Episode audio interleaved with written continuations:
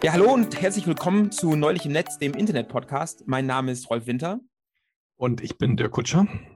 Und äh, zusammen reden wir alle 14 Tage über ein Thema aus dem Bereich Internettechnologien, Protokolle und Phänomene. So, Dirk, äh, herzlich willkommen. Ähm, heute ist ja unsere erste, unsere erste Episode, gell? Ja, genau. Bist du aufgeregt? Es hält sich in Grenzen. Muss ich ganz ehrlich sagen.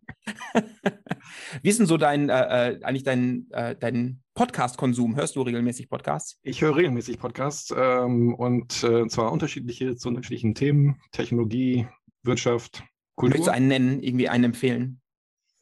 Äh, nicht so richtig. Das müssen wir rausschneiden. Außer natürlich neulich im Netz, dem Internet-Podcast. Genau, ich empfehle neulich im Netz. Ja, du, pass auf, ich würde tatsächlich einen empfehlen und äh, ich empfehle ihn deswegen, weil wir unser Format so ein bisschen dran anlehnen. Und zwar äh, Mordlust. Das ist ein True Crime Podcast. Da höre ich auch zwei von. Äh, den zweiten sollte ich vielleicht auch erwähnen. Das ist ähm, äh, Zeitverbrechen. Der ist auch hervorragend, kann ich wirklich empfehlen. Aber wir lehnen uns so ein bisschen am Format von Mordlust an. Nicht, dass wir über äh, Tote und Leichen viel äh, berichten werden, aber wir machen das alle 14 Tage, so der Plan. Ob wir das durchhalten, ist eine andere Frage, aber so der Plan sagt alle 14 Tage. Und die äh, Damen von Mordlust, die bereiten beide einen äh, Kriminalfall vor und erzählen sich den gegenseitig und dann kakeln die darüber. Und äh, wir machen das aber nicht. Bei uns äh, wird sich nur bei einem vorbereitet. Gell? Äh, das hat ja. den unglaublichen Vorteil, dass wir die Arbeitslast halbiert haben. Und so muss nur einer von uns einmal im Monat eine Episode wirklich detailliert vorbereiten. Magst du raten, was ich mir ausgesucht habe für die erste Folge? Ähm, lass mich raten. Ich vermute mal ähm, irgendwas aus dem Themengebiet Heimvernetzung. Hm, ha, es hat vielleicht auch ein bisschen was damit zu tun, aber nicht so richtig. Okay. Ähm, pass auf, heute geht es um die Covid-19-Pandemie und das Internet. Alles klar. Okay. Ja, also es, wir haben ja schon jetzt ungefähr ein Jahr äh, und wir sind ein Jahr alle im Homeoffice. Und es hat sich natürlich auch aufs Internet ausgewirkt. Und ich habe mal recherchiert, was da alles so passiert ist. Ein bisschen was kam ja auch so in die populäre Presse. Da hatten wir, dass Netflix zum Beispiel äh, die Default-Streaming-Rate reduziert hat, YouTube ja auch. Ähm, aber viel mehr hat man so in der normalen Presse gar nicht gehört. Mhm. Und ich bin mal durch die Fachliteratur durchgegangen und durch äh, Company-Blog-Artikel und ähnliches und habe mal geschaut, mhm. was bei denen so passiert ist. So, also es ist Gott sei Dank nicht allzu viel passiert, weil dann hätten wir da auch davon gehört. Mhm. Aber ähm, es ist tatsächlich, also ein interessantes Fazit, was ich am Ende gezogen habe, war, dass noch nie so viele Daten veröffentlicht wurden. Also meistens vor der Pandemie war es unfassbar schwer, mal was aus einem Provider-Netz oder sowas an Daten herauszubekommen. Ja. Mit der Pandemie hat sich das so ein bisschen umgekehrt. Man hat fast schon zu viel Daten. Also am Ende, wenn man was gelesen hat, hat sich doch, das auch alles gedoppelt. Mhm. Das, das habe ich doch schon gelesen und das ist ein ganz anderer Provider. Ähm, leider ist es nicht alles immer vergleichbar, weil die unterschiedliche Zeiträume benutzt haben und unterschiedliche Metriken benutzt haben.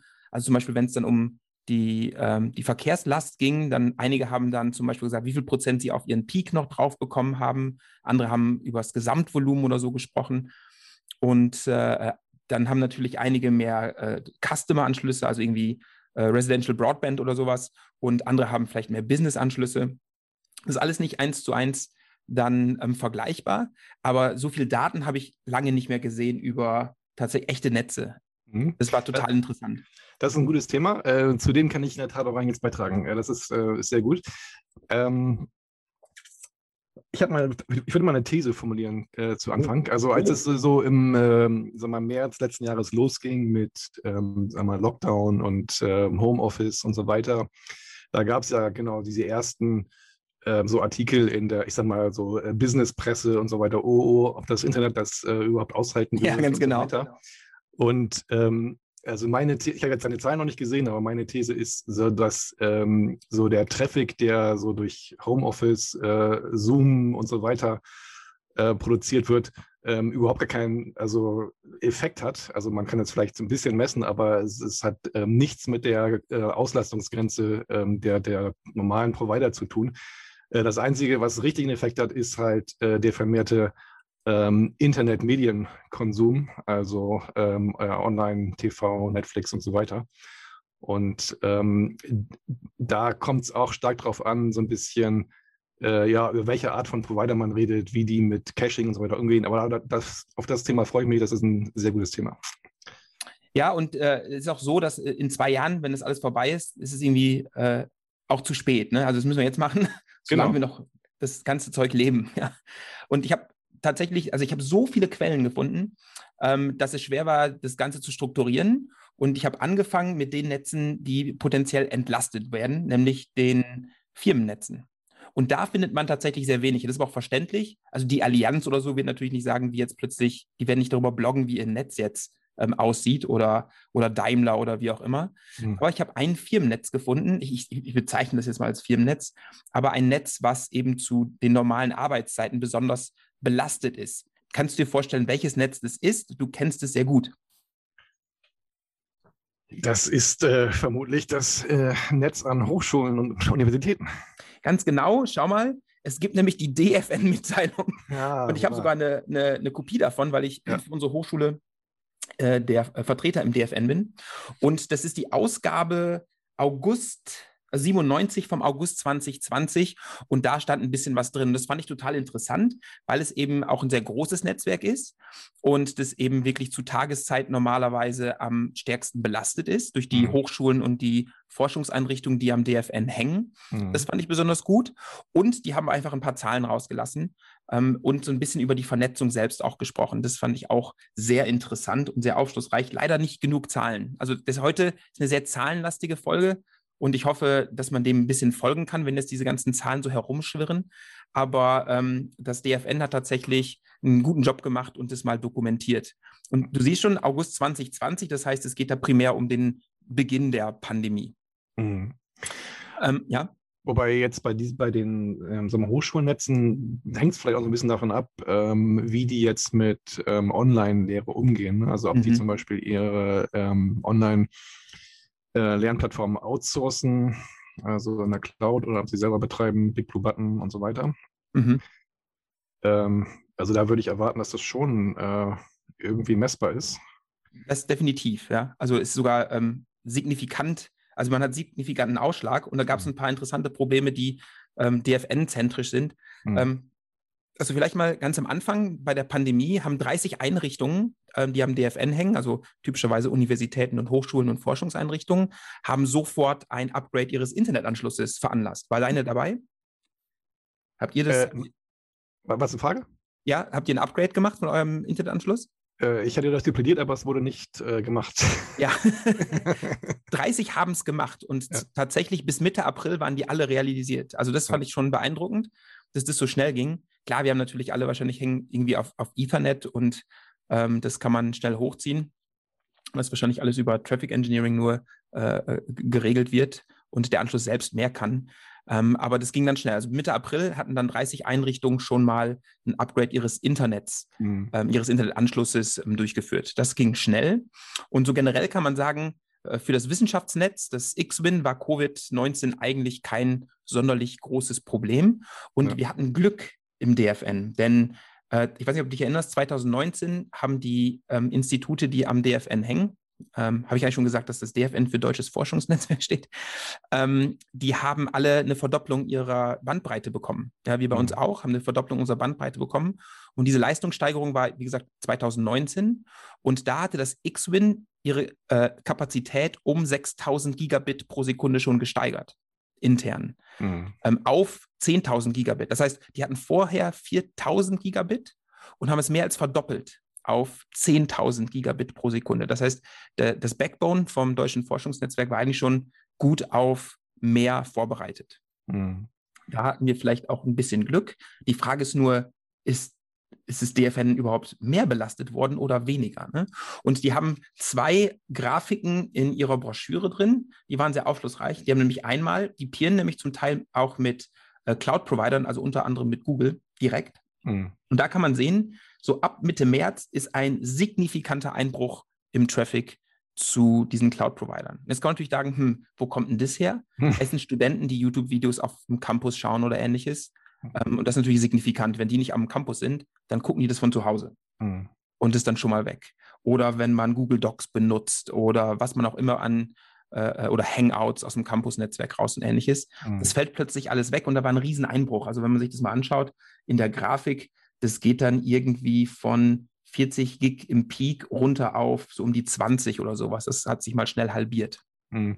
Ja, oder äh, was ich mir vorstellen könnte, ist, wenn die Leute ähm, ansonsten viele, sag mal, Dienste wie Hangouts und so weiter nutzen, äh, machen sie das ja dann im Lockdown von zu Hause aus und das ja, genau. über andere Netze. Genau, das, der Traffic wird schon noch da sein, nur ja. jetzt nicht mehr im X-Win. Genau.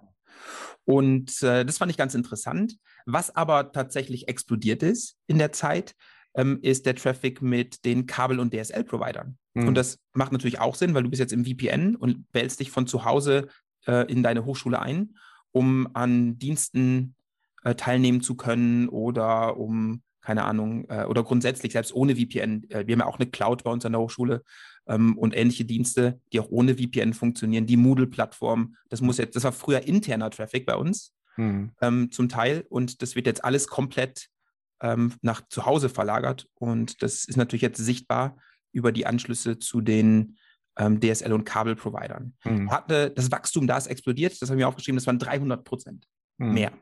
Ja.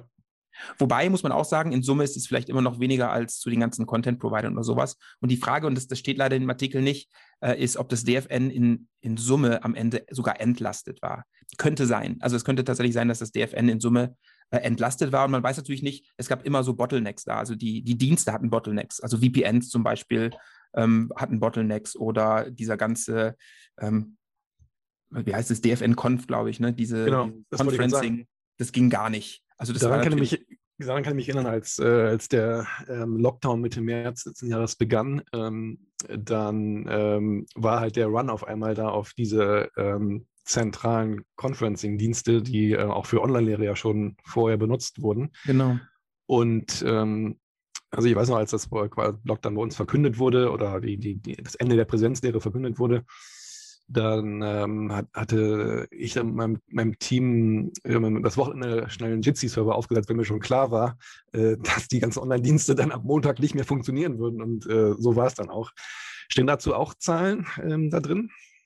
Ähm, ja, das war ein anderer Artikel, aber ähm, das hatte mit dem Netz ja soweit nichts zu tun, sondern es war einfach äh, Kapazitätsengpässe bei den Diensten, also eher so serverseitig und sowas. Mhm. Und deswegen habe ich da nicht genau reingeschaut. Ich habe nachher nochmal Daten zu äh, was mit Voice und mit Videoconferencing in Summe beim Verkehrsvolumen ist. Das, hat, das kam dann nochmal ein bisschen raus bei einem anderen Provider nachher, ähm, weil die das dann auf Kundenseite sich angeschaut haben, also bei den DSL- und Kabelkunden. Da mhm. kommt dann nochmal was. Aber ja. da gab es nochmal einen, sonderlichen Artikel, einen gesonderten Artikel auch in dieser Ausgabe. Ähm, wir verlinken das natürlich alles immer grundsätzlich in den Show Notes, sodass man das überprüfen kann. Also das Magazin vom DFN ist natürlich auch elektronisch erreichbar. Ja.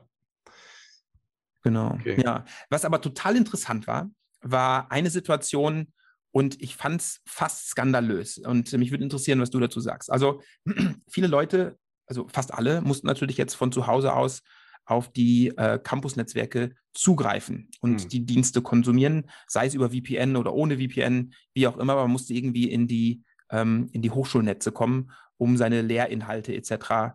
Ähm, zu sehen, um Dinge hochzuladen und um auch Zoom-Meetings eventuell äh, zu machen. Mhm. Oder andere, ja, ich habe ich Zoom gesagt, ne? Ähm, äh, Big Blue Button oder wie auch immer.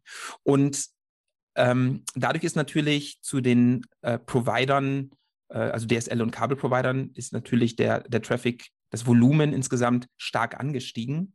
Und insbesondere hatten Leute Probleme, die Anschlüsse der Deutschen Telekom hatten. Die haben sich mhm. immer beschwert, dass zum Beispiel die VPNs nicht funktioniert haben. Die hatten hohe Paketverlustraten. Und das DFN hat mal reingeschaut und die haben gesagt, das war kein Problem mit ihrem Global Upstream. Also nichts mit dem Provider, der sie ins globale Internet, ins kommerzielle Internet ähm, verbindet. Das war, mhm. ich glaube, CenturyLink und äh, Telia. Die sind, mhm. glaube ich, die beiden Global Upstreams vom DFN. Die sind natürlich mit dem GEON verbunden, also dem Europäischen Forschungsnetzwerk. Da müssen die natürlich nicht über diese Global Upstreams, aber um in diese Provider-Netze zu kommen, also Kabel und DSL, müssen die den Global Upstream benutzen. Ja. So, der Link zu den Global Upstreams war okay. Also da, da hat man, ähm, also der, der Link vom DFN direkt zu den Global Upstreams sah gut aus. Da hatte man irgendwie kein Bottleneck identifiziert. Und was rausgekommen ist, die Deutsche Telekom und der, dieser Global Upstream, der Link oder die Links zwischen denen, da war das Problem. Jetzt müsste man ja sagen, äh, die Deutsche Telekom müsste jetzt Folgendes tun, die müsste diesen Link hochziehen. damit ja. ihre Kunden weiterhin ungestört äh, am Internet teilhaben können. Gerade in einer Situation wie einer, einer Pandemie, mhm. hätte man jetzt gedacht. Das haben die aber nicht gemacht. Mhm. Also hat das Deutsche Forschungsnetzwerk mit äh, der Deutschen Telekom verhandelt, ob die nicht einfach ein Peering während der Pandemie machen können. Und Peering bedeutet dann natürlich immer kostenlos. Das heißt, mhm. die, ähm, die Kunden der Deutschen Telekom könnten dann quasi direkt ihren äh, Traffic von der Telekom ins deutsche Forschungsnetzwerk übergeben. Das mhm. könnte man ausreichend dimensionieren und damit hätten die Kunden der Deutschen Telekom kein Problem mehr, die Dienste des DFNs zu benutzen. Jetzt könnte ja. man denken, die Deutsche Telekom hat da ein Interesse dran. Äh, nee, haben sie nö zugesagt. Peering nicht. Aber verkaufen machen wir. Klar. und ja. jetzt haben die, tatsächlich hat das DFN dann nachgegeben und äh, jetzt zur Deutschen Telekom ein 100 Gigabit pro Sekunde Link, ähm, um ihren Angestellten, also den Kunden der Deutschen Telekom, da ein besseres Erlebnis äh, zu finanzieren. Und mhm. das fand ich schon grenzwertig. Ja. ja. Ähm, das ist übrigens ein super Thema. Ich habe jetzt gerade mal, äh, während du das erzählt hast, ähm, nebenbei ähm, eine Umfrage rausgesucht, die ich ähm, vor zwei Wochen mit meinen Studierenden gemacht habe. Und da habe ich nämlich gefragt, ähm, ähm, welche Beeinträchtigungen sie jetzt eigentlich so hatten äh, durch diese Online-Lehre und ob sie technische Probleme hatten. Und dann habe ich dabei auch gleich gefragt, äh, über welche Anschlusstechnologie, also DSL, Kabel, Glasfaser äh, und so weiter, sie angebunden sind. Mhm. Und ähm, ich komme jetzt kurz auf die Zahlen. Äh, da kam raus, dass äh, so 50 Prozent der Studierenden über äh, Kabel, also ähm, Fernsehkabel angebunden sind. Ähm, so knapp ein bisschen mehr als 30 über DSL mhm. und 10 Prozent über Glasfaser. Und dann gibt es aber hier die in Wohnheim wohnen und einige äh, wahrscheinlich sogar über, über LTE äh, am Ende.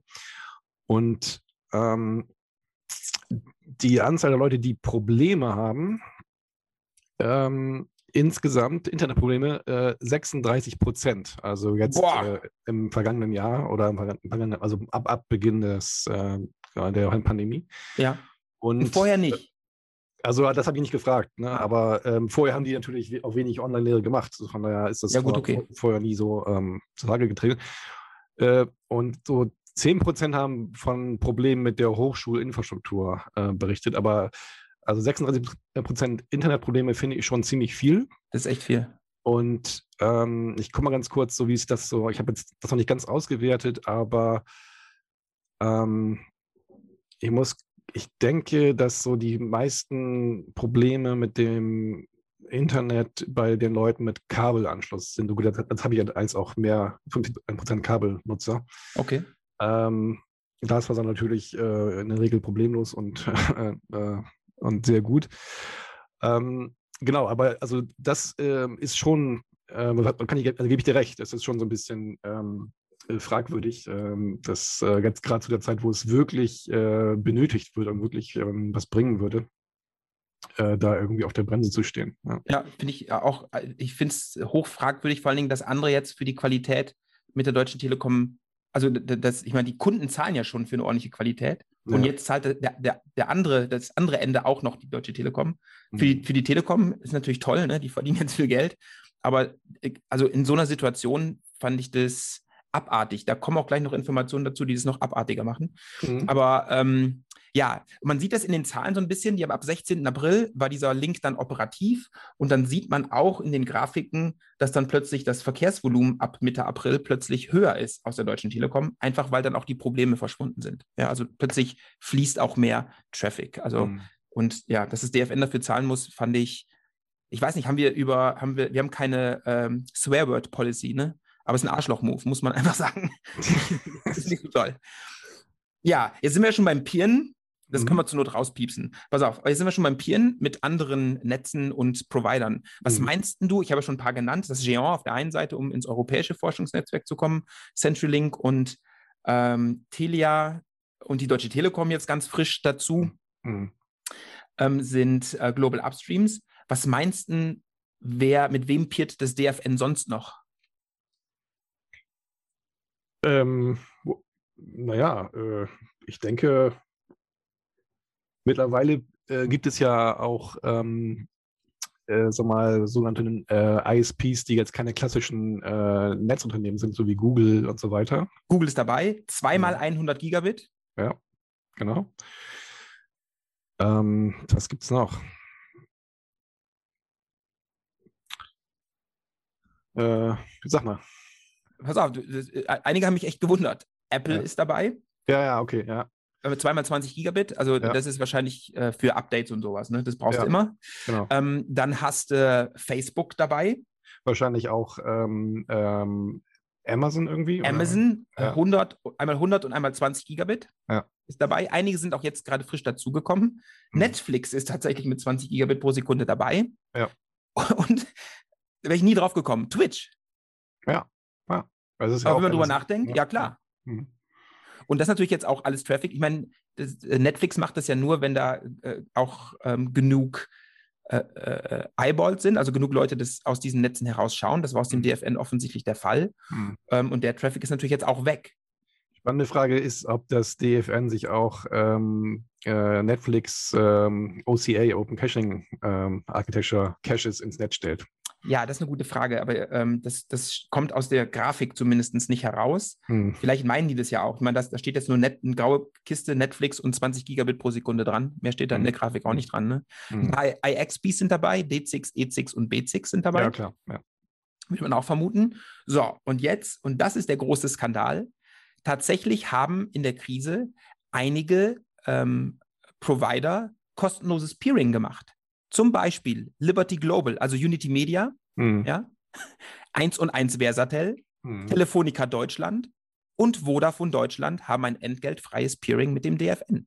Ah, okay. Ja, alles Das heißt, klar. im Grunde der gesamte Markt, der ganze DSL- und Kabelmarkt in Deutschland peert umsonst mit dem deutschen Forschungsnetzwerk, sodass ihre Kunden Zugriff auf das DFN haben. Hm. Es gibt eine Ausnahme.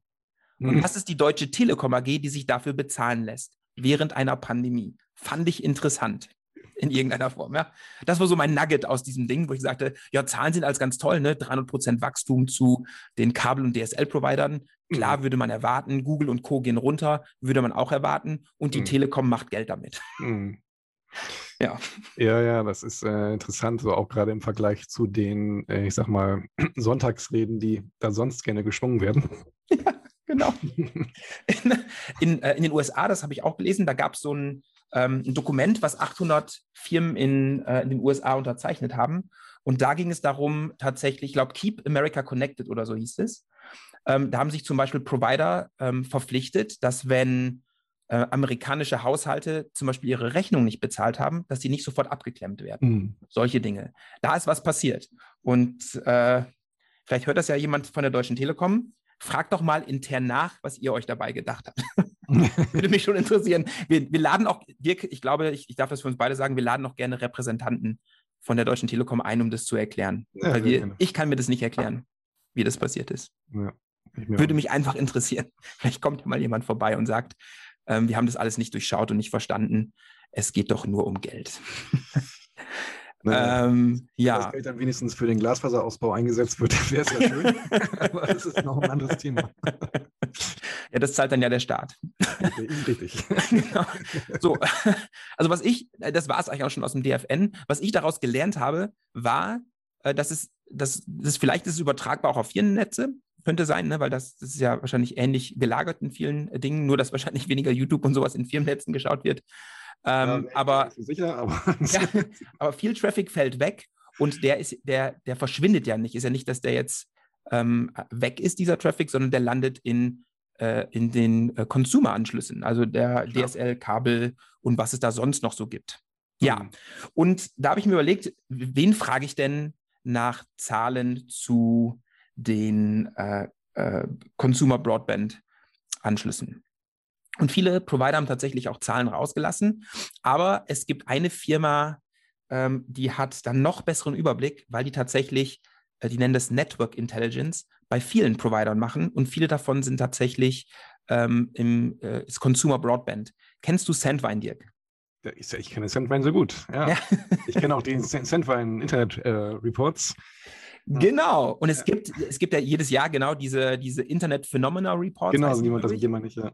Und es gibt äh, für Covid-19 den The Global Internet Phenomena, Phenomena Report Covid-19 Spotlight vom Mai 2020. Habe ich sogar ehrlich, ehrlich gesagt äh, auch schon gesehen. Ja, und ähm, der ist toll, weil der natürlich, das, das, das, ist immer so bunt und flashy und hat Zahlen und Pfeile ja. und äh, äh, Logos und solche Geschichten. Deswegen ist er ganz toll. Vielleicht für unsere Zuhörer, die Sandvine nicht kennen, ich lese mal vor, äh, was die über sich sagen. Das ist so ein, ein Satz. Sandvine is a global leader, das ist immer gut, in the network intelligence market segment. Our customer base represents over 500 global network operators, fixed, mobile, satellite, and Wi-Fi. And our solutions touch over 2.5 billion Internet subscribers worldwide. Das heißt, und das fand ich interessant, die letzte Zahl insbesondere, weil die 2,5 Milliarden Internet-Subscriber im Grunde ähm, monitoren. Ja, also den, den Netzwerktraffic für ihre Kunden und das sind 500 global agierende Netzwerkoperator. Das ist schon mal spannend. Mhm. Ähm, die haben natürlich jetzt auch, weil es im, im, Mai 2020 veröffentlicht wurde, jetzt primär den Anfang der Pandemie ähm, im Fokus. Und das ist, äh, ihre Datenbasis ist vom 1. Februar bis zum 19. April 2020. Ja, aber das, das, ist ein, das ist ein guter, das, wir werden sehen, das ist ein guter Bereich, weil das meiste ist im März passiert. Mhm. Also die meisten Lockdowns weltweit sind im März ausgesprochen worden. Das heißt, da ist dann tatsächlich am meisten passiert. Was man bei denen sagen muss, bei diesem Report fehlt Indien und China. Das haben sie irgendwie rausgenommen, aber Fixed und Mobile ist irgendwie da mit drin. Mhm. Wobei, und das, das betonen sie, besonders stark sind sie im Consumer Broadband Markt vertreten. Und das bedeutet für uns jetzt erstmal, wir sehen, was zu Hause passiert. Mhm. Also dieser Report zeigt einem besonders gut, was jetzt in den Haushalten passiert. Also wir haben das DFN als, ich sage jetzt mal, Firmennetzwerk gesehen. Ähm, da ist viel passiert. Ähm, insbesondere ist da natürlich auch viel Bandbreite hinzugekommen, was nichts mit Covid-19 zu tun hatte. Aber jetzt sehen wir so ein bisschen, was bei den Leuten zu Hause passiert. Und ja, das sind 2,5 Monate Zeitraum, die wir da haben, 1. Februar bis 19. April.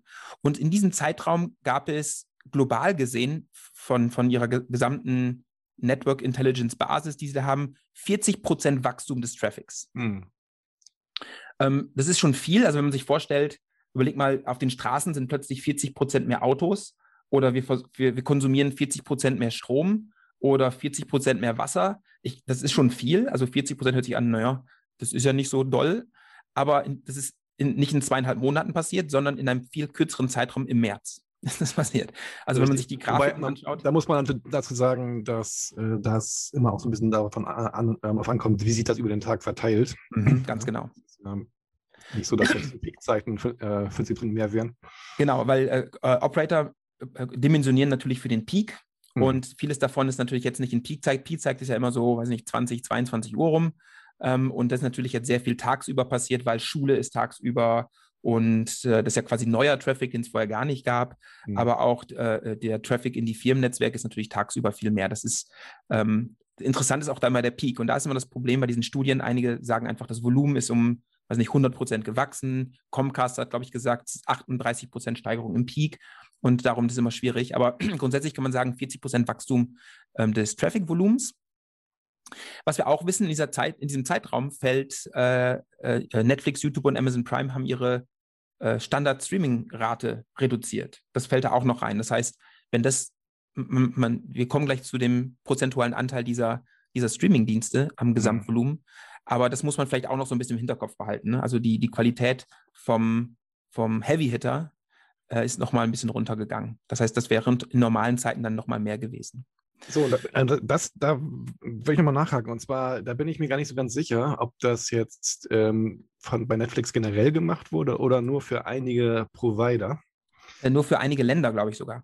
Ja, genau. Ich, ich, weiß, ich hatte das nämlich da, äh, im letzten Jahr gehört, in der Schweiz äh, zum Beispiel gab es wohl ähm, so kleine ähm, Probleme. Ähm, und äh, ich kenne aber andere Provider, von denen habe ich nicht gehört, dass das da irgendwelche ähm, Downgrades gegeben hätte.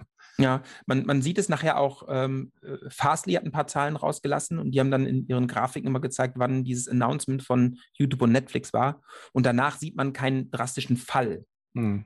Ähm, das kann aber auch daran gelegen haben, dass in der Zeit viele Netzwerke tatsächlich auch am Limit waren. Aber auch das hängt tatsächlich stark davon ab, in welcher geografischen Region wir gerade sind oder was für ein Provider das war. Ja. Es ist sehr schwer zu verallgemeinern. Also alles, was jetzt so kommt, ist extrem schwer zu verallgemeinern, aber die machen natürlich viele globale Zahlen. Was sie noch gemacht haben, ist, die haben Amerika und EMEA äh, also Euro Europa, Mittel, äh, irgendwas und äh, Afrika.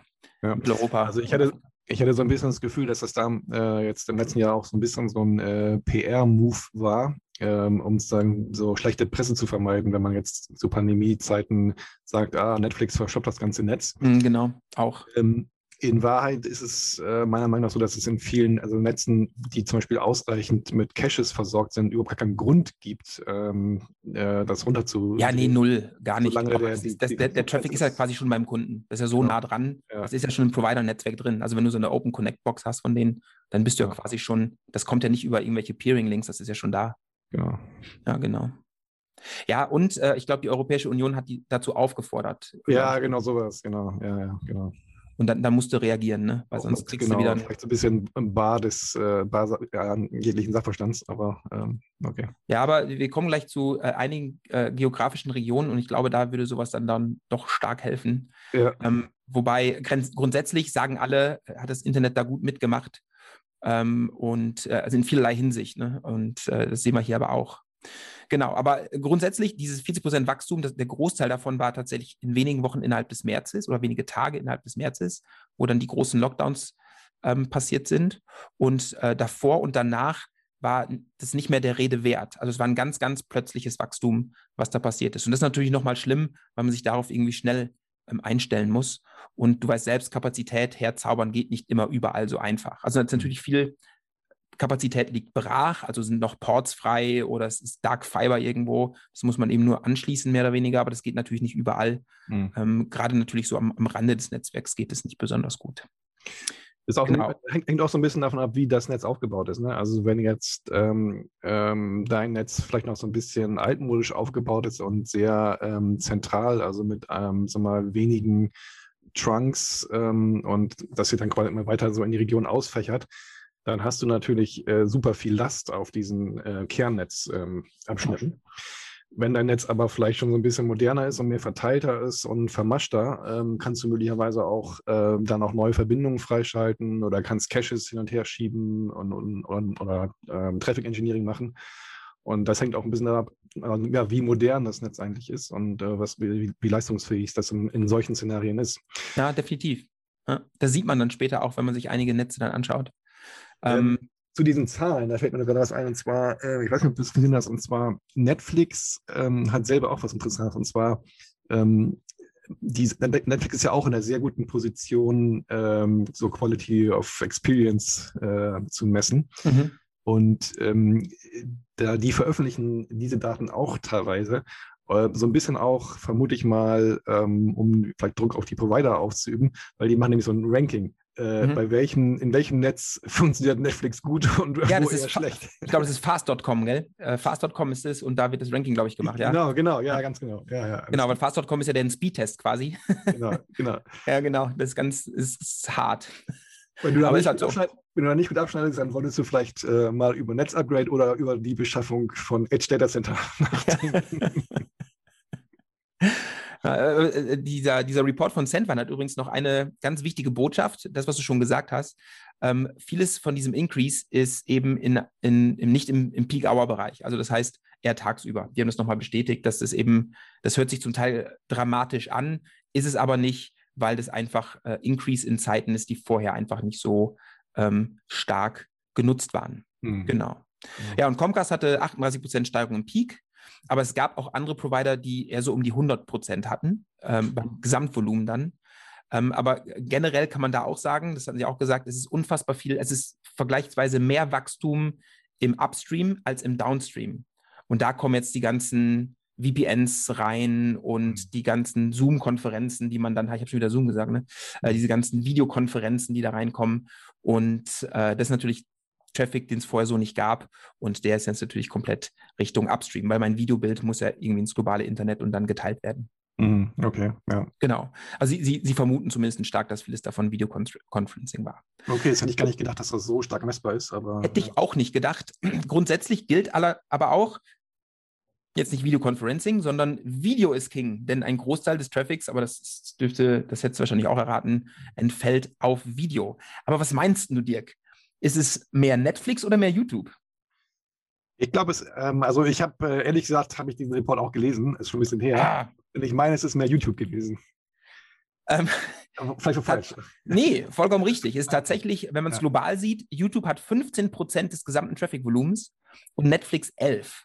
Aber man muss auch sagen, äh, in dem, im, im Report 2019 habe ich mal nachgeschaut, in dem Ja. normalen Report 2019, wie es da aussah, da war es genau umgekehrt. Da war es mehr Netflix ähm, als YouTube. Hm. Und ähm, das ist natürlich, woher kommt es? Aber ja, wahrscheinlich ist es jetzt auch so, dass die Leute so ein bisschen äh, das verändert haben, ihr, äh, ihr, ähm, ihr Verhalten und das, was sie sonst in der Firma vielleicht mal schnell als, als Tutorial oder sowas nachgeschaut haben, jetzt zu Hause gemacht. Ich weiß es nicht. ich weiß, wo das kommt. Leute, Ah. Das sind die ganzen Podcasts auf YouTube. Wahrscheinlich auch das, genau. Ja.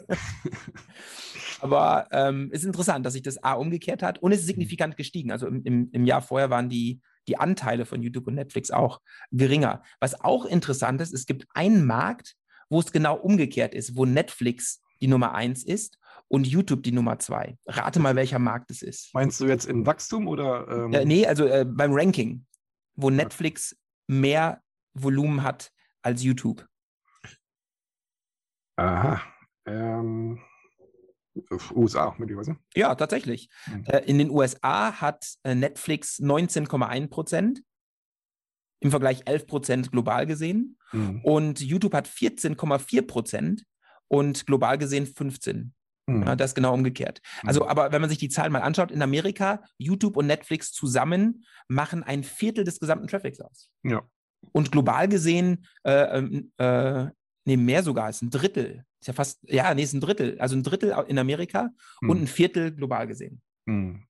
Ja. Das ist schon. Ich denke mal, das liegt vermutlich einfach da an der schon, schon bereits ähm, höheren Durchdringung von Netflix im, im sag mal, Videomarkt. Genau, im Stammmarkt quasi, ne? Da, da Genau. haben sie ja losgelegt. Hm, Ja. Ja. Aber ähm, genau, das sind auch, ich würde mal sagen, dann auch ein bisschen die Gewinner der Krise, weil da die, die haben wahrscheinlich sicherlich auch Neukunden dazu zählen dürfen. Ähm, denn 2019 waren es tatsächlich ähm, overall 6% und 3,8% in Amerika und jetzt Mhm. 19,1 und 14,4. Hm. Ähm, weltweit war es 2019 für Netflix 12,9% und für äh, YouTube 8,7 Also das, das ist deutlich angestiegen, was ganz interessant war.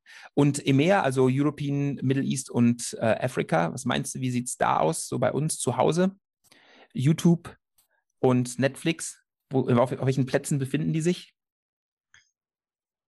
Ähm, ja, ich denke bei uns eher YouTube, äh, als, also mehr YouTube als, als Netflix. Genau, also ähm, YouTube hat 16,2 Prozent, Hm. ähm, aber auf Platz 2 und 3 findet sich kein Netflix. Ach, Hätte ich nicht erwartet tatsächlich. ach so, Auf, die sind auf Platz 4 mit 7,7 Prozent. ja. Ähm, auf Platz 2 ist das Web mit 10 Ja. Prozent. Ja, ja, ja, HTTP. Ja. Und was wohl äh, sehr äh, europäisch ist, äh, Platz 3, was meinst du? Was bleibt noch? Ähm, Prime. Amazon, Amazon Prime. Ah, äh, würde man auch vermuten können, ist es nicht. Es ist BitTorrent.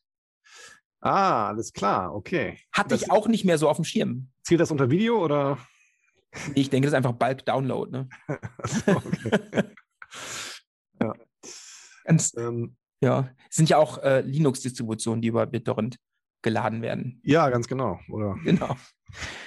Ja, ähm, fand ich auch interessant, dass so die Märkte sich da äh, so interessant unterscheiden. Gerade so. Interessa- interessant. Äh, also und in sagen wir nochmal so eine kleine Anekdote, ähm, so als äh, im März letzten Jahres ähm, sich das so abgezeichnet hat. Ähm, also wir, wir gucken jetzt bei uns nicht ganz so viel Fernsehen. Ähm, habe ich mir doch mal überlegt, so, hm, okay, das könnten jetzt ja schon ein paar harte Monate werden, habe ich mir noch schnell eine Set-Top-Box eines äh, bekannten ähm, Westküsten-USA-Herstellers besorgt.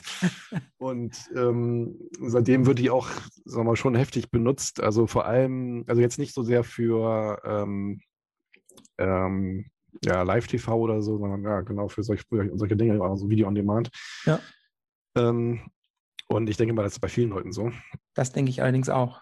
Was mir auch noch aufgefallen ist, also das ist vielleicht jetzt eher noch ein deutsches oder europäisches Phänomen möglicherweise, ist, äh, wir haben ja auch nochmal, ähm, sagen wir mal, recht guten öffentlich-rechtlichen Rundfunk, die jetzt ja auch Mediatheken haben. Und äh, bei vielen, die?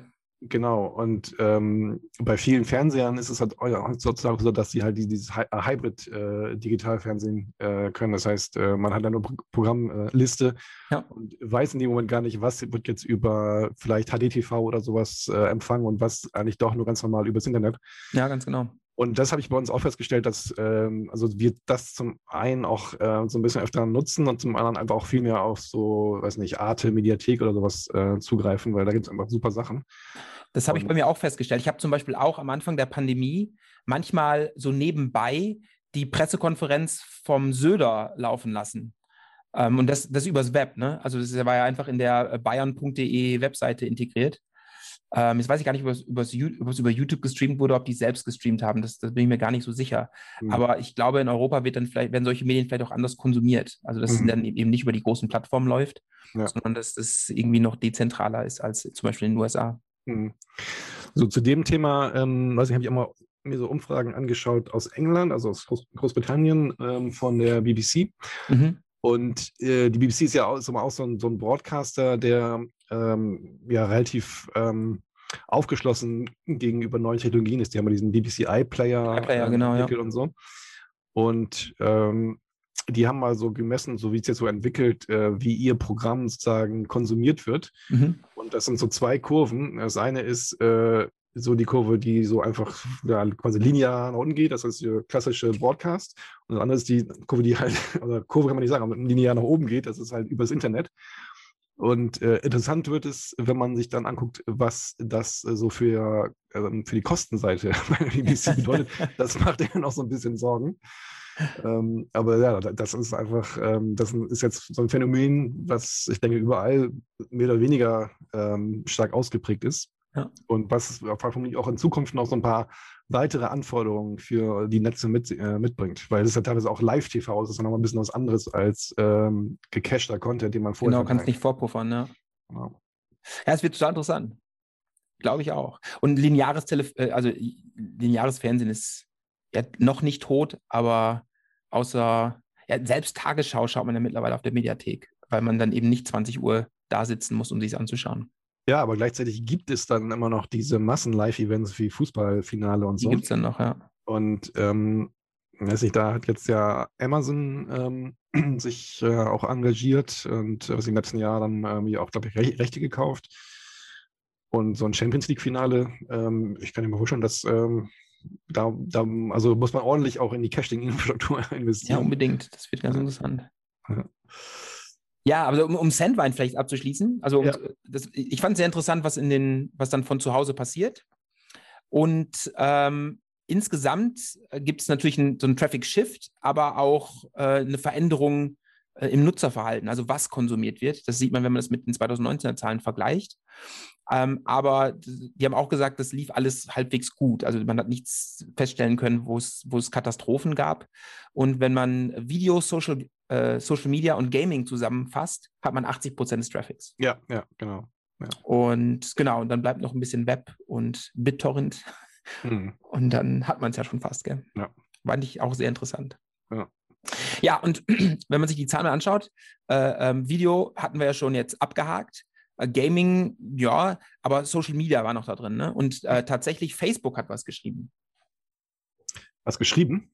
Ja, ein Paper haben die geschrieben. Aber das war jetzt tatsächlich mal ein Paper, was ich mir angeschaut habe. Mhm. Ähm, die, die IMC, also die Internet Measurement Conference 2020, hatte sehr viele Sachen. Mhm. Aber ich habe jetzt nur das Facebook-Paper rausgenommen, weil das andere war dann viel gedoppelt zu diesen anderen Berichten. Mhm. Ich komme nachher auch nochmal zu einem, zu einem äh, weiteren Bericht, der vieles davon einfach zusammengefasst hat, ähm, den ich dann auch in den Shownotes einfach verlinke. Also wer mal das, das, das große Ganze sehen will, ich glaube, da ist man dann einfach gut aufgehoben.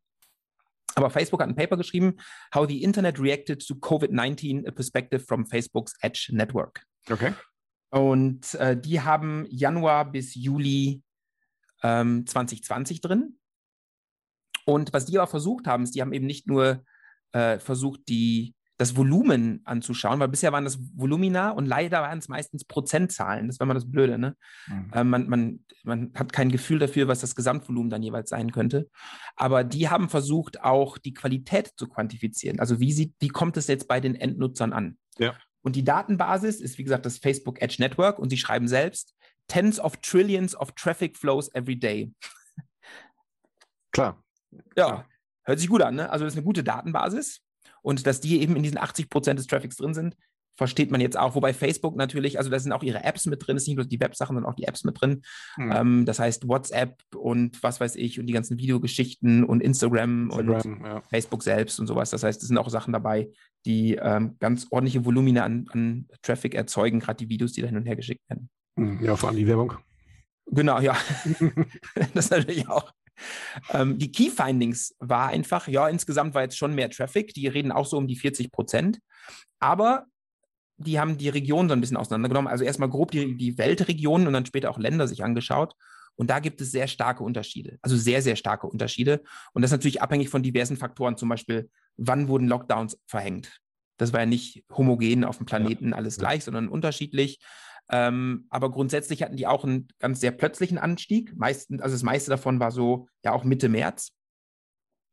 Und was da interessant war, die haben den Januar bis März selbst als äh, Normal Organic Growth bezeichnet.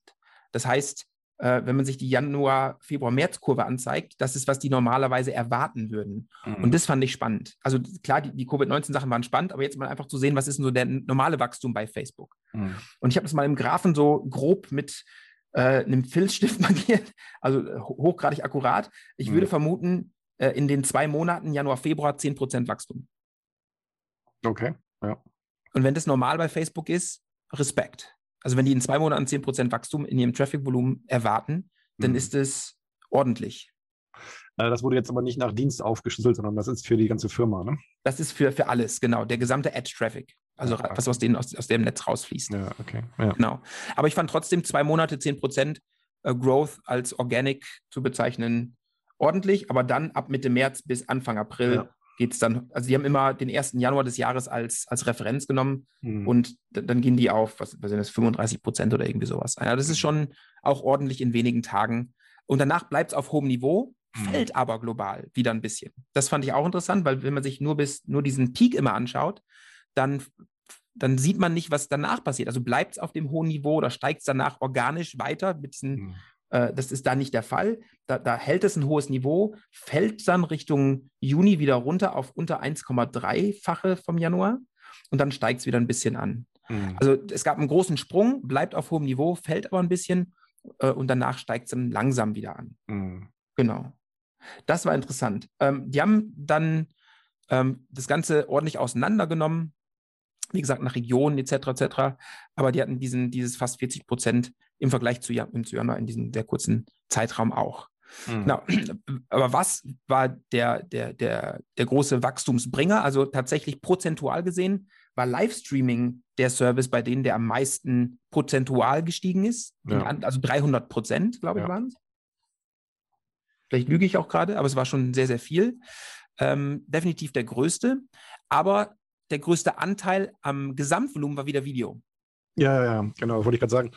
Ähm, das ist jetzt ja auch so, ich denke mal schon auch so ein Trend, dass jetzt immer mehr, ähm, ich sag mal, Leute, die ähm, Inhalte verteilen, ähm, einfach so einen Multiplattform-Ansatz fahren und dann einfach das über YouTube und Facebook und so weiter alles äh, genau. automatisch machen. Und man sieht immer mehr, äh, was nicht, ähm, Süddeutsche oder keine Ahnung, die dann irgendwelche Videos äh, in ihren Inhalten drin haben. Also das ist einfach auch, denke ich mal, eine geänderte äh, Mediennutzung. Mhm. Ähm, und äh, also jetzt nicht unbedingt mehr Nutzerzahlen, sondern einfach wie, wie, die, wie die Leute Facebook nutzen. Mhm, wobei äh, über Zahlen sprechen Sie dann auch gleich noch ein bisschen, also okay. wie viele, wie viele ähm, Nutzer Sie haben, mhm. ähm, prozentual dann wieder, aber ähm, ganz, ganz ähm, interessant. Äh, die haben auch analysiert, woher, der, woher es ausgeliefert wird und haben festgestellt, das meiste ging dann über Broadband und wesentlich weniger, also auch mehr über Broadband, mehr über Mobile. Mhm. Aber das mhm. meiste ging über Broadband. Klar, die Leute sitzen zu Hause, haben Wi-Fi, dann wird es über die Broadband-Netze ausgeteilt. Genau. Ja, da spielen auch andere Dinge rein. Ne? Also ich, da gibt es ja auch ähm, adaptive ähm, ähm, Content-Qualität und, und, Bandbreitenbedarfe und so. Und über Mobile, Mobile hast du einfach weniger. Und genau. Das, also das auch, kommt noch hinzu. Weniger unterm Strich, genau. Ja. Ja, die große Frage war natürlich jetzt, äh, jetzt haben wir wieder eine Zahl, die so ähnlich aussieht wie alles andere auch. äh, danke, Facebook. Aber tatsächlich haben die sich sehr viel Mühe gemacht und haben heraus, versucht herauszufinden, wie kommt es jetzt beim User an. Also gibt es Netzprobleme. Ja. Und die haben drei verschiedene Analysen gemacht. Einmal haben sie äh, ihren Video Traffic Growth analysiert, auch nach Regionen. und was sie Video Engagement Growth nennen. Und das ist ähm, der Durchschnitt von äh, der, dem Watchtime Growth und Viewership Growth, also wie viele die, die Watchtime sich vergrößert mhm. und die Viewership. Und die Frage, die sich da natürlich gestellt haben, ist, ähm, wenn die Viewership hochgeht, also diese Video Engagement Growth steigt, dann müsste auch Video Traffic Growth mitsteigen. Mhm. In irgendeiner Form. Mhm. Und wenn es da jetzt eine Diskrepanz gibt, dann, dann, gibt's, dann deutet es auf Probleme im Netz hin. Also wenn du jetzt mhm. viel mehr Viewer hast, aber nicht viel mehr Traffic, dann könnte das bedeuten, dass die, die Leute ihre, ihren Content nicht so gut bekommen. Könnte natürlich auch mit der Qualität des Inhalts zu tun haben. Könnte auch, ja. aber äh, es gibt leider äh, große äh, Unterschiede zwischen den Ländern. Und da fallen so ein paar raus. Also Italien hatte zum Beispiel Video Traffic Growth von 30 Prozent, aber Video Engagement Growth von 35 Prozent. Das sah okay aus, aber dann hat man so Sachen wie Indien. Du mhm. hast einen Video Traffic Growth von 10 Prozent. Mhm aber ein Engagement Growth von 60 Prozent. Okay. Wow. Da müsste man nochmal reingucken. Oder es gibt ein paar. Äh, so Wobei, also in Indien, ähm, soweit ich es weiß, gibt es halt auch noch, noch im Verhältnis mehr Mobilfunknetzung, ähm, äh, Mobilfunknutzung. Und, aber ich glaube, das äh, ging jetzt einfach nur von der Edge-Plattform, also beides, Mobil und Broadband. Ja, ja, genau. Aber da hast du ja dann öfter Qualitätsprobleme. Ah, okay, ja, das stimmt. Ähm, also die haben tatsächlich herausgefunden, in, in, den USA und Europa ist alles im grünen Bereich. Hm. Aber es gibt eben, also in Indien, also äh, das ist ja die erste Analyse, die sie gemacht haben. Ne? Hm. In Indien sieht es komisch aus und ein paar Länder in Südamerika und Afrika, da scheint es Probleme zu geben. Ne? Also ja. Video Traffic Growth, Growth, ist nicht groß, aber die, der Engagement Growth ist wesentlich größer hm. und da scheint irgendwie was nicht zu stimmen. Hm. Ja. Genau. Und Indien und Südamerika zum Beispiel hatte auch Probleme. Mhm. Das sieht man dann später in anderen Metriken auch, denn das zweite, was sie sich angeschaut haben, war die sogenannte Bad Session Rate bei Videos berechnet. Das ist so ein Quality of Experience ja. Metrik. Ähm, und gleiches Bild tatsächlich. Also Indien zum Beispiel ähm, hat da eine Bad Session Rate von äh, normalerweise so um 10 Prozent und steigt dann fast auf 40 Prozent während dieses, dieses Schubs. Also da kommt nochmal ordentlich was dazu. Ähm, aber auch da gilt, andere Länder haben da überhaupt kein Problem. Mhm. Und die dritte Analyse, die sie gemacht haben, ist, ob sich die Roundtrip-Time erhöht zwischen mhm. ihren Servern und äh, ihrem, im, dem Client. Mhm. Weil die RTTs natürlich dann mal schlecht, wenn du irgendwie was ist auch ein äh, klares Interaktives hast. Genau, ist auch ein klares Indiz, dass irgendwas schief, schief Genau, das sieht nach Stau einfach aus, ne? Warteschlangen. Und auch da sieht man ganz klar, es gibt ein paar Länder, die haben echte Probleme. Mhm. Ähm, Indien gehört dazu ähm, ähm, aber auch Südafrika, da, da, steigt es um bis zu 40 Prozent die Roundtrip-Time.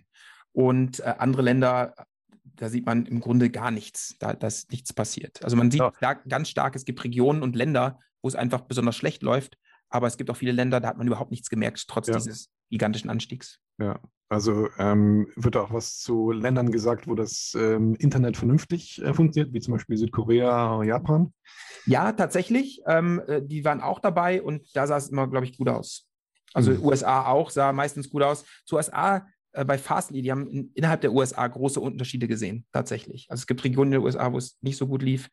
Ähm, aber jetzt schaue ich mal nach. Ich glaube, was haben wir hier? Nee, äh, Japan war nicht dabei. Aber Frankreich, Italien, Spanien, Großbritannien, die Schweiz und so waren dabei. Und da mhm. sah das alles okay aus. Mhm. Also da, da, sieht man keinen Ausschlag bei der, zum Beispiel bei der Bad Session Rate. Das ist mhm. zum Beispiel in, in der Schweiz äh, liegt das um die 2%. Mhm. Und äh, bleibt auch da. Da ändert sich im März, April, Mai gar nichts. Mhm. Ja. Genau. Und ich denke dann Japan und Südkorea äh, wird wahrscheinlich ein ähnliches Bild sein, dass da wenig passiert, bis gar nichts mhm. passiert ist. Mhm. Ja. ja. Was mir so ein bisschen gefehlt hat, war Bandbreite tatsächlich, so als Metrik. Ist ja auch eine interessante Bandbreite, um zu sehen, ob es einen Bottleneck gibt. Ähm, da hat, da musste ich woanders nachschauen. Und da mhm. bin ich bei Fastly fündig geworden. Okay. Und deren Datenbasis ist Februar und März 2020. Die haben einen Blog-Eintrag geschrieben. Und die zeigen tatsächlich ein leicht anderes Bild. Das mhm. hatte mich gewundert. Zum Beispiel also Fastly ist ja ein Content Distribution Network, das heißt, da werden große Files runtergeladen und die haben serverseitig dann die Bandbreite gemessen. Das tun die sowieso und die haben das dann verglichen mit, mit, äh, äh mit anderen Zeiträumen. Mhm. Und äh, zum Beispiel im Februar und März, Februar sah dann noch gut aus, aber im März ging es dann wieder in einigen Regionen, wie zum Beispiel Italien, hoch her. Also in Italien hatten wir ganz früh auch einen Lockdown Mhm.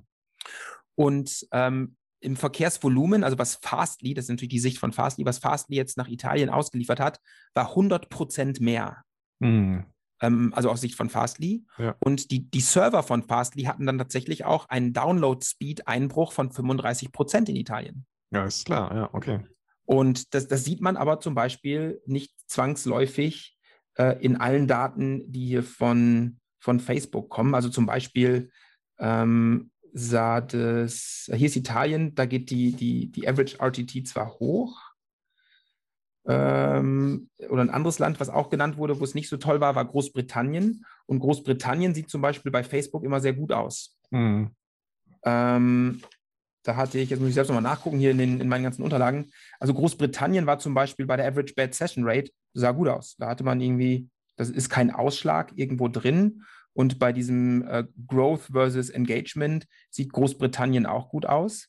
Aber hier jetzt beim Download bei, bei, bei Fastly sah Großbritannien zum Beispiel auch nicht so toll aus. Ja, Italien cool, sah man jetzt auch bei der RTT, ähm, sah man aber dann eben auch aus Face, Face, äh, Fastly-Sicht.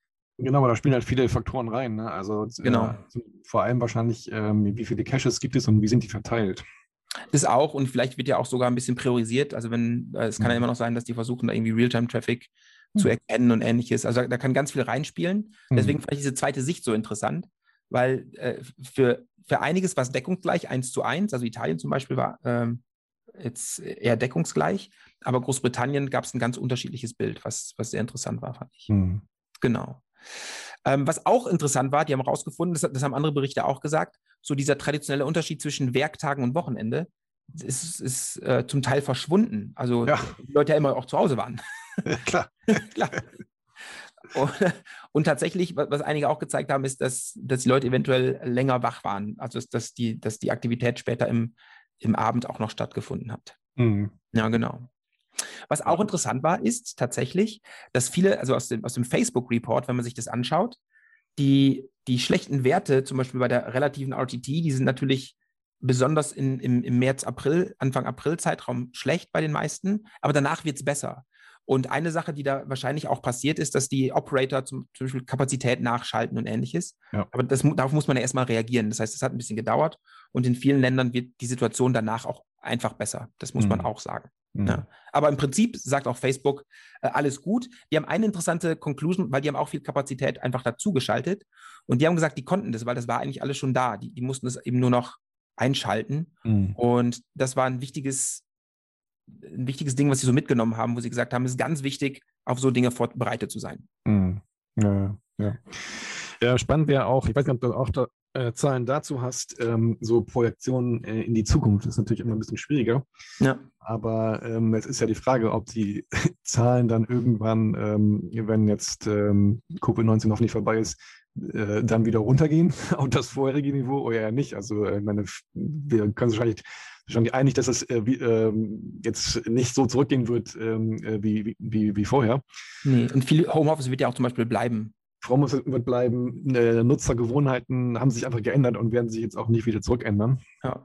Ähm, und äh, von daher ja, kann man eigentlich, glaube ich, ähm, so ein weiteres Wachstum eher noch erwarten. Also, glaube ich auch. Ja. Man sah es auch in den Facebook-Zahlen, dass nach hinten raus, das hört dann leider im Juni auf, aber im Juni ist es ja auch schon wieder angestiegen. Also es gab diesen, diesen Peak dann ist es leicht abgefallen und dann ging es mhm. auch schon wieder hoch. Also die haben auch gesagt, das ist, das ist hat sich stabilisiert auf hohem Niveau. Ja, genau. ähm, genau. Dann möchte ich noch einen Report nennen und dann habe ich es auch geschafft. Dann, ja. äh, ich habe, es gibt noch so viel mehr, aber äh, einen, den fand ich ganz interessant. Kennst du die Broadband Internet Technical Advisory Group? Die, äh, ich glaube nicht. Kannte ich vorher auch nicht. Und äh, äh, vielleicht was, also die, die über sich selbst sagen, uh, the Broadband Internet Technical Advisory Group is a non-profit, mhm. multi-stakeholder organization focused on bringing together engineers and technologists in a technical work group to develop consensus on how the Internet operates bla bla bla bla. Ähm, genau, also das ist so eine also Wer das Wort Technologist verwendet, der hat ja schon mal so ein kleines Problem. also das heißt also äh, äh, Ingenieure und Marketingleute. Ja, genau. ja, äh, Leute, die halt sonst noch gern mitreden. Ja, ja, genau. Ähm, der Report ist trotzdem interessant, weil was die gemacht haben, ist, die haben diese ganzen, ich glaube, die haben 120 äh, Referenzen unten oder sowas drin, ähm, also weit über 100 ähm, einfach zusammengefasst und äh, das versucht zu organisieren. Es ist trotzdem immer noch ein bisschen unorganisiert. Nichtsdestotrotz waren dann ein paar interessante Sachen drin, die ich auch ausgezogen habe. Ähm, vieles doppelt sich natürlich, aber insgesamt sagen die natürlich auch mehr Traffic, aber nicht nur ein Shift, denn vieles, was, was früher lokal war im Firmennetzwerk, ist jetzt remote und darauf muss ich zugreifen. Auch Schule und so ist alles neuer Traffic. Ähm, und äh, mehr im Upstream im Vergleich zum Downstream. Das haben die alles bestätigt. Ähm, auch Videoconferencing haben sie gesagt, bis zu 300% Increase, aber wenig Anteil am Gesamtvolumen, haben sie auch gesagt. Was ich besonders interessant fand, da habe ich auch den Originalartikel danach noch gelesen, ATT hat ein paar Zahlen rausgelassen. Und ATT ist ja schon ein großer. Und die haben die sechs Monate nach Start der Pandemie betrachtet. Und die haben, ist einer der wenigen Provider, die keine Prozentzahlen genannt haben, also nicht nur Prozentzahlen genannt haben, sondern auch echte Zahlenwerte. Mhm. Rate mal, wie viel Volumen pro Tag im ATT Global Network transportiert wird. Wie viele Byte? Also ich, ich sag mal, ach so, ein Byte, okay. Ich sag mal eine Größenordnung. Äh, äh, es ist im Terabyte-Bereich. Es ist im Petabyte-Bereich. Petabyte. Okay. Es sind pro Tag 391 Petabyte. Alles klar. Äh, 391 mhm. 3,8 Petabyte. Mhm. Wobei, da muss man sagen, im Text haben sie 391 geschrieben, in der, in der Figure hatten sie 392 Petabyte geschrieben, aber ich glaube, da können wir mal ein Auge zudrücken. Ne? Ja, das ist eine oder andere Petabyte mehr oder weniger. Genau, das macht das schon. Das ist 20 Prozent mehr im Vergleich zu vor Corona.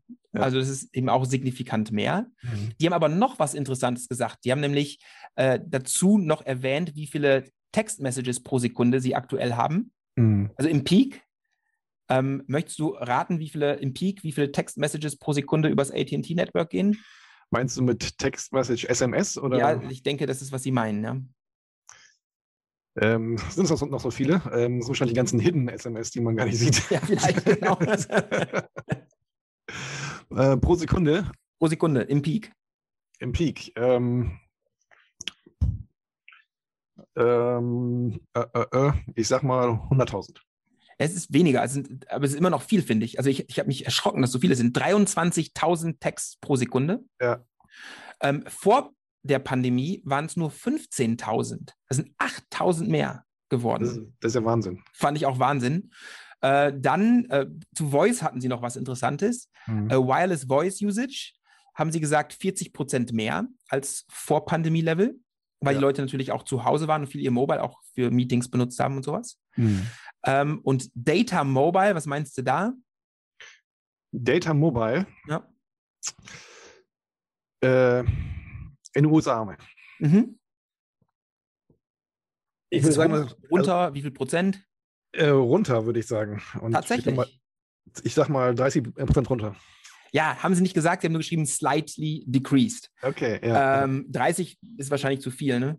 Aber ähm, weil die Leute sind natürlich zu Hause und benutzen Wi-Fi und dann äh, äh, weniger unterwegs, gerade bei Amerikanern, ne? die sind ja, ja sonst ja. viel unterwegs. Ja.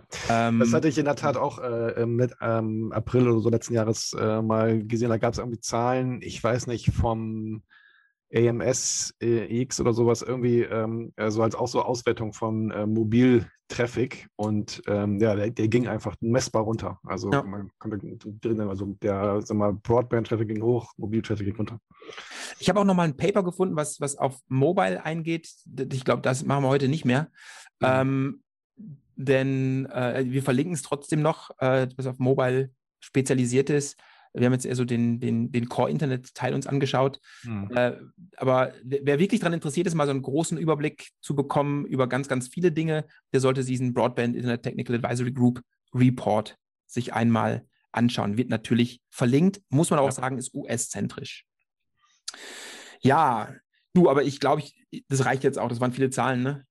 Ähm, ja, aber es war sehr interessant. Also, äh, passt einfach sehr gut, weil es zufällig, also das war gar nicht abgesprochen, war zufällig ein, ein Thema, was ich mir selber auch angeguckt habe. Äh, oh. äh, war das, ja, war das eine, Hast du denn schon ein Thema für, für, fürs nächste Mal?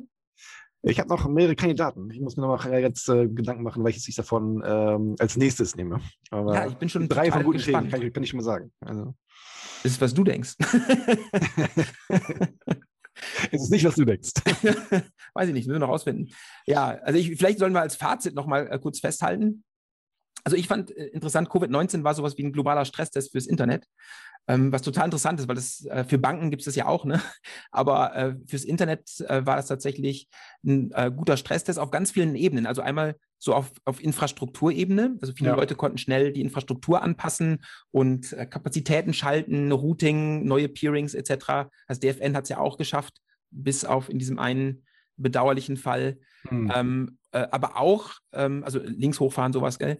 Äh, aber auch so für Dienstanbieter, die schnell reagieren konnten, wie, wie Netflix oder sowas, die dann einfach, oder YouTube, die gesagt haben, komm, wir machen die Standardauflösung ähm, mal einfach für eine Zeit lang runter. Und es hat keiner großartig gemerkt. Es ist ja nicht, dass jetzt ein Aufschrei war in der Bevölkerung, sagt, um Gottes Willen, ich sehe mehr Pixel in, in, in meinen Netflix-Videos. Das ist alles nicht passiert.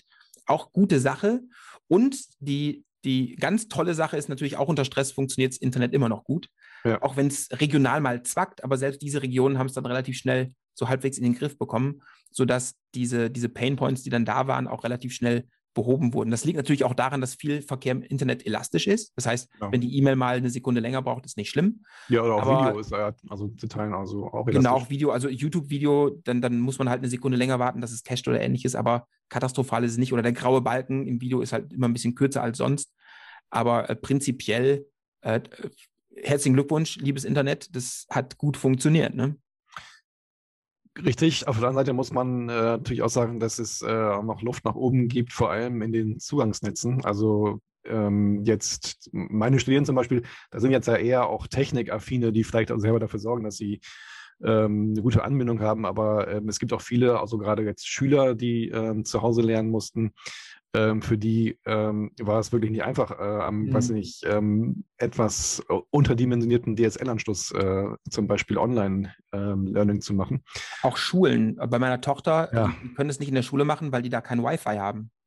Genau, also von daher, da hat also in, die, in so in diesen Zugangsnetzen und ähm, ich sag mal Campus-Enterprise-Netzen, da hat jetzt die, die Covid-19-Krise einfach schonungslos ähm, das ähm, Spotlight so auf die Ja. Bereiche, die jahrelang vernachlässigt wurden, gelegt. Genau. Und das ist leider in Deutschland halt ähm, schon die, die, die ähm, Access-Infrastruktur, muss man ganz, ganz, ganz klar sagen. ja. Und ähm, ja, wir äh, können mal, mal warten, äh, ob das jetzt irgendwelche Folgen hat, ob sich das jetzt irgendwie äh, ver verbessert. Ja, ich habe ja Angst, dass die Impfung das äh, unnötig erscheinen lässt, dass man da investiert. Ne? Das wäre total schade, wenn, Ja. wenn danach kommt, oh, jetzt sind wir alle geimpft, jetzt müssen wir doch keine WLAN-Access Points kaufen. Äh, fertig. Problem gelöst. Genau. Ja, klar, genau. Das, äh, Das finde ich schade. Ja. Dirk, pass auf, aber eine Sache habe ich noch als okay. Bonus. Das hat mit Covid-19 gar nichts zu tun. Mir ist es nur, ich bin da nur drüber gestolpert, Ja. weil ich letztens äh, mit meinen Studenten drüber gesprochen habe. Ähm, was fällt dir zum Stichwort, in Bezug auf das Internet, was fällt dir zu, beim Stichwort High ein? Äh, High Peak. nee, also nicht H-I-G-H, sondern High wie der Fisch. High. Ähm, nix. Ich würde Wireshark sagen, ne? Da ist ja auch eine Haifischflosse Oh, oh. Aber das ist es nicht, das ist es nicht. Pass auf. Ähm, ich, es, es gab, das war 2014 rum, ich muss das äh, googeln, wann das war, 2014, Ja. ging durch die Presse, dass Unterseekabel von Haien angebissen werden und so. dadurch eventuell beschädigt werden. ja. Es gibt auch ein YouTube-Video dazu von 2003, ich habe mir das angeschaut und das, da ist so ein Hai, der so ganz gelangweilt über den, den Boden schwimmt ja. und mal äh, in so ein Kabel beißt, gefällt ihm nicht und er schwimmt einfach weiter. Hm. Ja. Schmeckt wahrscheinlich auch nicht so gut. Wahrscheinlich nicht. Jetzt ist die Frage an dich: Ist es, äh, dieses Video gibt es tatsächlich von 2003, 2014 ging es durch die Presse, dass Haie in Unterseekabel beißen und die kaputt machen. Äh, jetzt Frage an dich: Fact oder Urban Myth? Urban Myth. Ich habe es genau nachgelesen, tatsächlich. Mir, mich hat es nicht losgelassen. Ja. Es gibt. Was, es alles gibt, es ist der Wahnsinn, was es alles gibt. Es gibt das International Cable Protection Committee. Alles klar. Und ja, da ist so, ein Komitee, da kann man sich sicherlich äh, gute Gedanken über Highbiss machen. Die haben sich dazu genötigt, die, haben- die haben das dann 2014 auch wohl alles mitbekommen, die haben sich dann 2015 genötigt, einen Report zu schreiben dazu. Und der, der Titel des Reports war Sharks are not the nemesis of the Internet. Ah, Gott sei Dank. Und die haben tatsächlich Statistiken rausgekramt vom, vom Anfang der Unterseekabel, ne? also ganz, ganz alte, also aus, weiß ich, 18 oder noch was oder 19 oder noch was, ganz, ganz früh. Mhm. Ähm, und äh, interessant ist natürlich so der, der, der, der, der Zeitbereich, wo auch das, das Video so ein bisschen und die, der, der Hype reinfällt. Und da haben sie geschrieben, im, im Zeitraum 2007 bis 2014 gab es kein Kabelversagen durch Haifischbiss. kein einziges. Alles es klar. gab natürlich mehrere Probleme mit solchen Kabeln. Ähm, was meinst du, was war der, der größte, was ist der größte Feind vom Unterseekabel? Ähm, vielleicht sowas wie äh, tektonische Plattenbewegung. Gehört auch dazu, ist aber weit abgeschlagen von Schiffsankern und Schleppnetzen. Ja, ja, ja, alles klar. Ja, ja, klar. Ja, ja. Ähm, das ist die größte Gefahr, aber so geologische Ereignisse wie Beben oder unterseeische Erdrutsche und sowas ja. gehören tatsächlich auch dazu. Aber ich glaube, äh, mit mehr als 60 Prozent waren es Anker und Schleppnetze von Fischern. Ja. Das, und das Haie nicht der große Feind von Unterseekabeln. Das möchte ich ah, einfach mal klargestellt haben. Das wäre mal ein guter Horrorfilm, äh, Sharknado 3.